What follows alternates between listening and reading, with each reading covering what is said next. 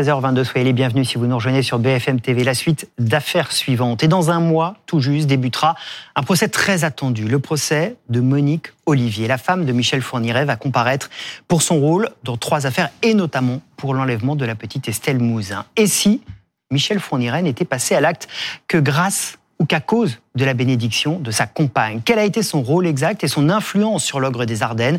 Que peut-on attendre de ce procès? On va disséquer le parcours de Monique Olivier dans un instant avec nos invités, mais d'abord retour sur ces affaires pour lesquelles elle sera jugée avec Elisa Trana. Michel Fourniret lui-même disait de Monique Olivier qu'elle était le catalyseur de ses crimes.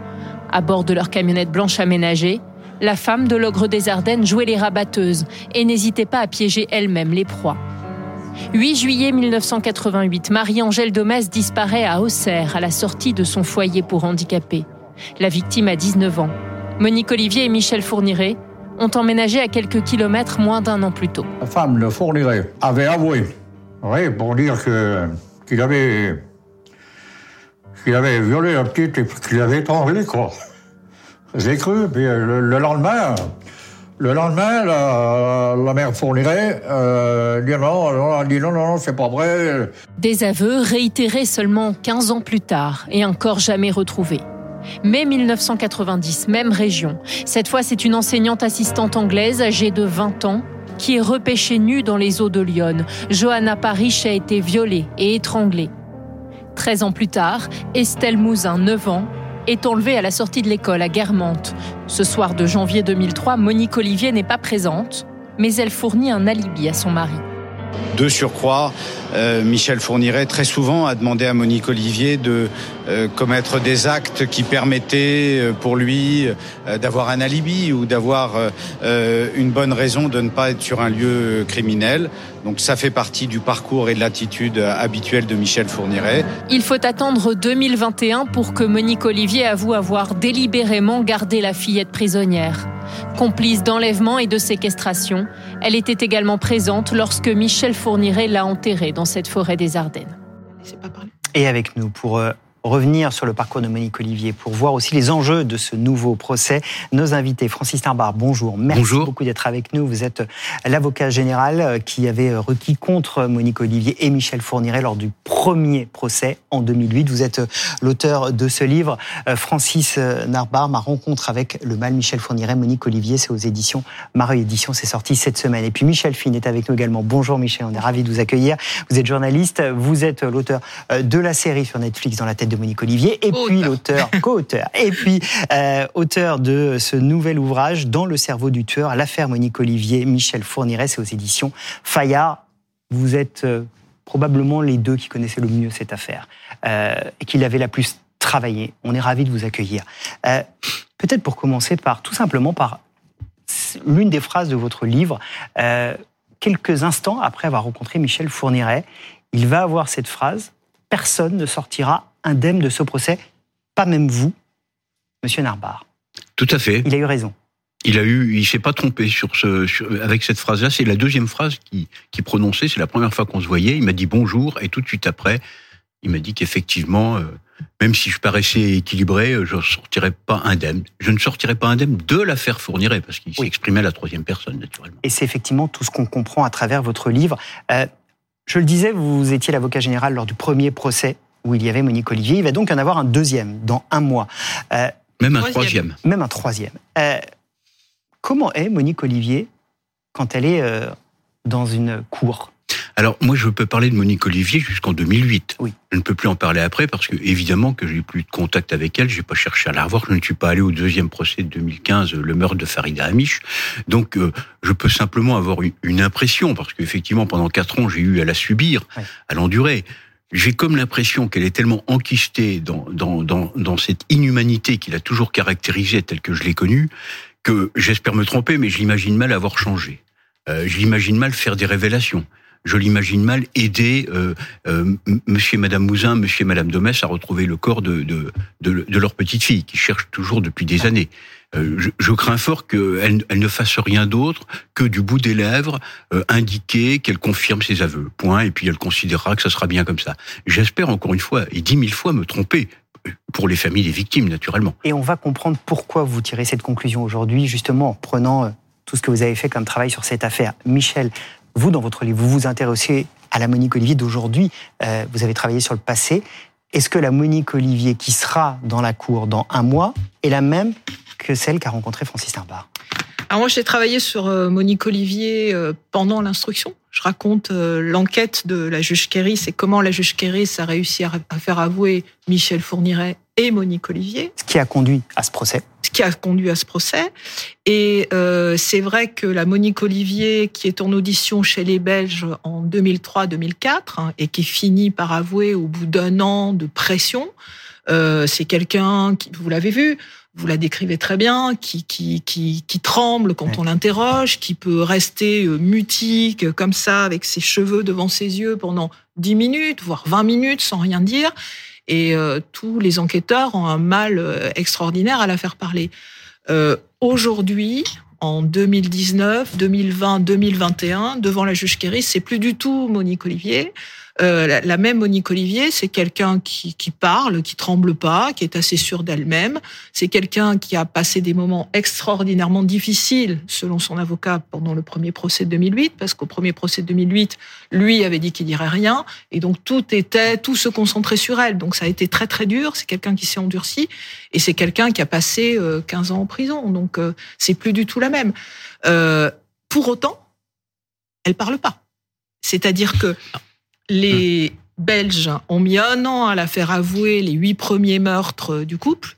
Euh, et là, il a fallu euh, des mois et des mois et des mois de patience à une équipe, parce que la juge Kerry s'est entourée d'une équipe de psychologues, de euh, une, une, une greffière qui est très active, etc., et les avocats, pour arriver à la faire avouer.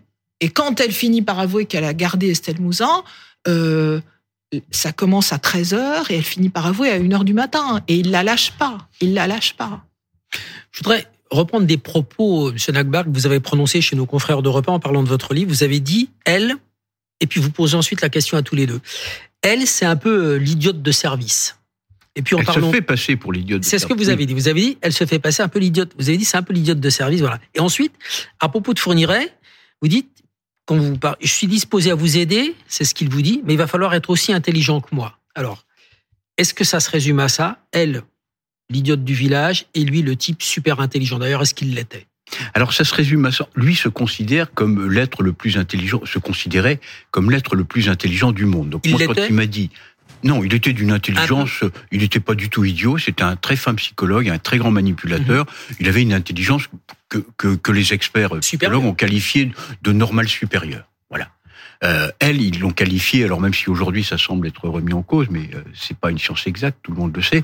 Euh, elle était considérée comme supérieurement intelligente, mais elle s'est toujours fait passer effectivement pour un peu l'idiot de service qui comprenait rien, qui était terrorisé, qui était complètement dominé sous la coupe de Michel Fourniret. Pour minimiser sa responsabilité?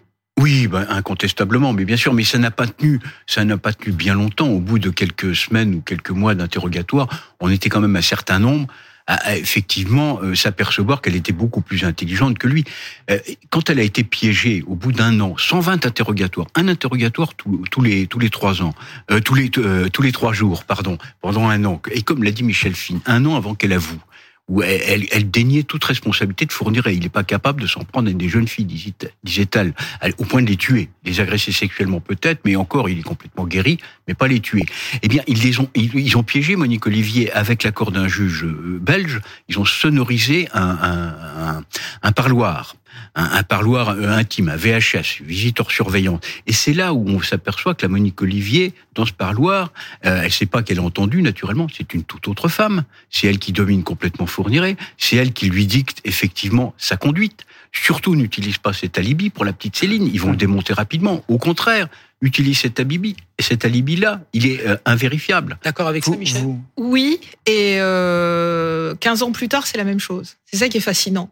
C'est-à-dire que Monique Olivier, devant la juge, se fait pas passer pour bébête. Mais enfin bon, elle, elle atténue sa responsabilité. Elle n'était pas là, elle savait pas, elle a jamais vu Estelle, comment, enfin bon. Et puis, à un moment, la juge va voir elle-même, elle va aller interroger les co-détenus de Monique Olivier à la prison pour femmes de et euh, une partie du personnel pénitentiaire. Et elle va se rendre compte qu'en fait, Monique Olivier raconte à ses co-détenus, que moi j'ai rencontrés, que j'ai interviewés, et qui m'ont raconté la Monique Olivier en prison. Et là, c'est une toute autre femme. Pareil, même chose. Et elle découvre que Monique Olivier raconte à ses codétenus l'enlèvement et le meurtre d'Estelle Mouzin. C'est-à-dire que ce qu'elle ne dit pas à la justice, elle le dit de manière répétitive, avec un certain plaisir à le raconter à ses codétenus. Pour qu'on comprenne euh, qui est Monique Olivier peut-être un peu mieux, euh, il faut revenir sur le rôle qu'elle a joué, ce que l'on sait. Euh, un des exemples que vous citez dans votre livre, c'est juillet 89, l'affaire de la petite Elisabeth Brichet. Elle a 12 ans, elle va être enlevée par euh, Monique Olivier et Michel Fourniret. Elle va être attachée sur un lit, les bras en croix. Ils vont la faire boire pour pouvoir ensuite abuser d'elle. Euh, Michel Fourniret va avoir des problèmes d'érection, n'arrivera pas à la violer. Et Monique Olivier rentre dans un rôle de conseil. Et elle va lui dire Tu ne devrais pas leur parler. Oui, tout à fait. Elle est terrible, cette elle, elle va lui dire Tu ne devrais pas leur parler tu ne devrais pas leur parler d'un ton très méprisant et, leur parler. Hein, c'est le pluriel quand même qu'elle utilise, d'une part, et elle va, comme elle l'a fait pour la petite Laville, premier meurtre qu'ils commettent ensemble, elle va, pour qu'il retrouve sa virilité, elle va lui faire une fellation. C'est complètement abominable. Et c'est elle-même, hein, c'est pas du tout Fourniret qui lui impose, c'est elle-même qui a l'idée et qui, pratique effectivement cet acte. La petite Laville, puisque vous le citez, décembre 87, euh, c'est Monique Olivier qui va appâter.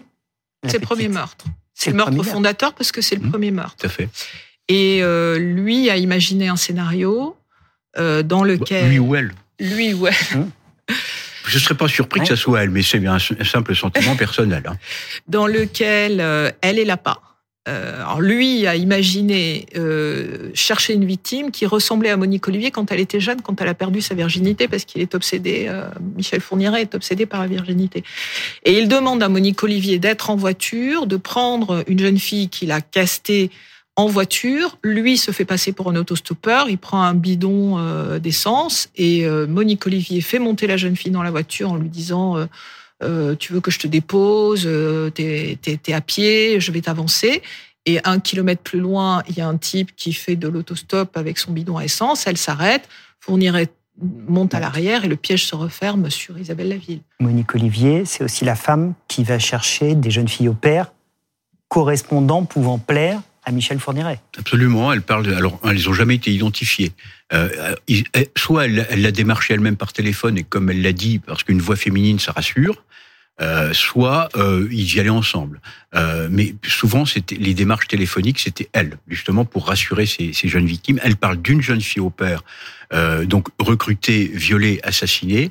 Ensuite, elle parle de deux ou trois jeunes filles au père pour finalement en arriver. C'est cette fameuse période 90-2000 qui est tout sauf blanche d'ailleurs, pour arriver à six ou sept euh, jeunes filles au père enlevées, et, enlevées, assassinées, violées et assassinées.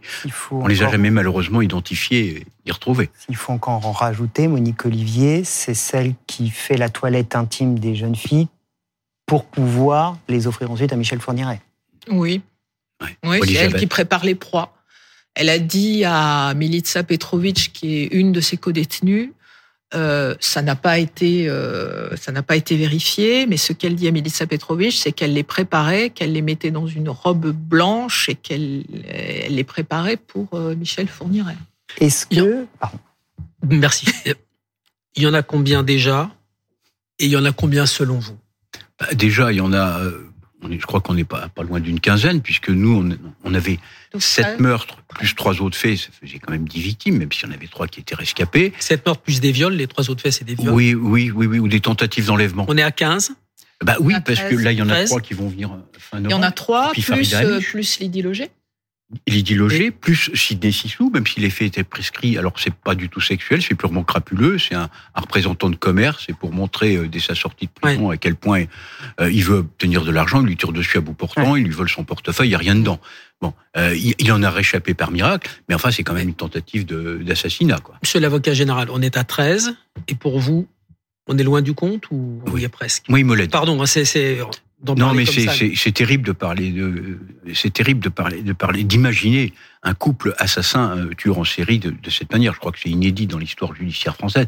Moi, il me l'a dit. Il m'a dit, euh, vous savez, monsieur, parce qu'on avait des, très longues conversations, monsieur le procureur, moi, je partais à la chasse, c'est comme ça qu'il a appelé euh, sa recherche de, de jeunes filles une ou deux fois par an. C'était plutôt deux fois que une. Et je, c'était très très rare que je revienne bredouille. Alors je sais pas si c'est un faisan ou un garenne Vous voyez, tout le, mépris dans lequel... C'est ce qu'il vous dit, ça C'est ce qu'il me dit, oui, oui, tout à fait. Et puis en plus, il disait ça pour me tester, pour voir si j'avais une réaction ou pas. Donc il y en aurait ah, combien d'autres pour vous encore? Et Donc, pour nous, on avait établi avec la PJ de Reims et puis la PJ de Dinan en Belgique, on avait établi qu'il y en avait au bas mot entre 15 et 20. Michel. Et puis j'ai appris sur euh, ouais, ce que le documentaire, euh, Michel. Vous en parlez, vous, vous faites référence à Michel et à ce tableau. Il l'a écrit. Il l'a écrit, en fait, il l'écrit, euh, c'est ça qui est incroyable dans cette histoire, c'est qu'il l'écrit en 2005, un co-détenu euh, qui découvre en 2004 que c'est un tueur en série, euh, et, il est, et, le co-détenu lui écrit en disant, mais si t'es un homme, à vous. Et donc, qui lui répond, et il lui dit, bah voilà, j'avoue, premier, deuxième, enfin les huit qu'on connaît, qui avaient été avoués par Monique Olivier, qu'il avait confirmé. Et ensuite, dans sa lettre, il va laisser 26 lignes vides 9, 10, 11, 12, 13, 20, 21, 22, 34, 33, 35, jusqu'à 35, en disant plaise à la justice et à la police des pays de France et d'Europe de remplir ces lignes. Et il dit, euh, oui, c'est moi, c'est incroyable, mais euh, oui, c'est moi, j'ai tout fait.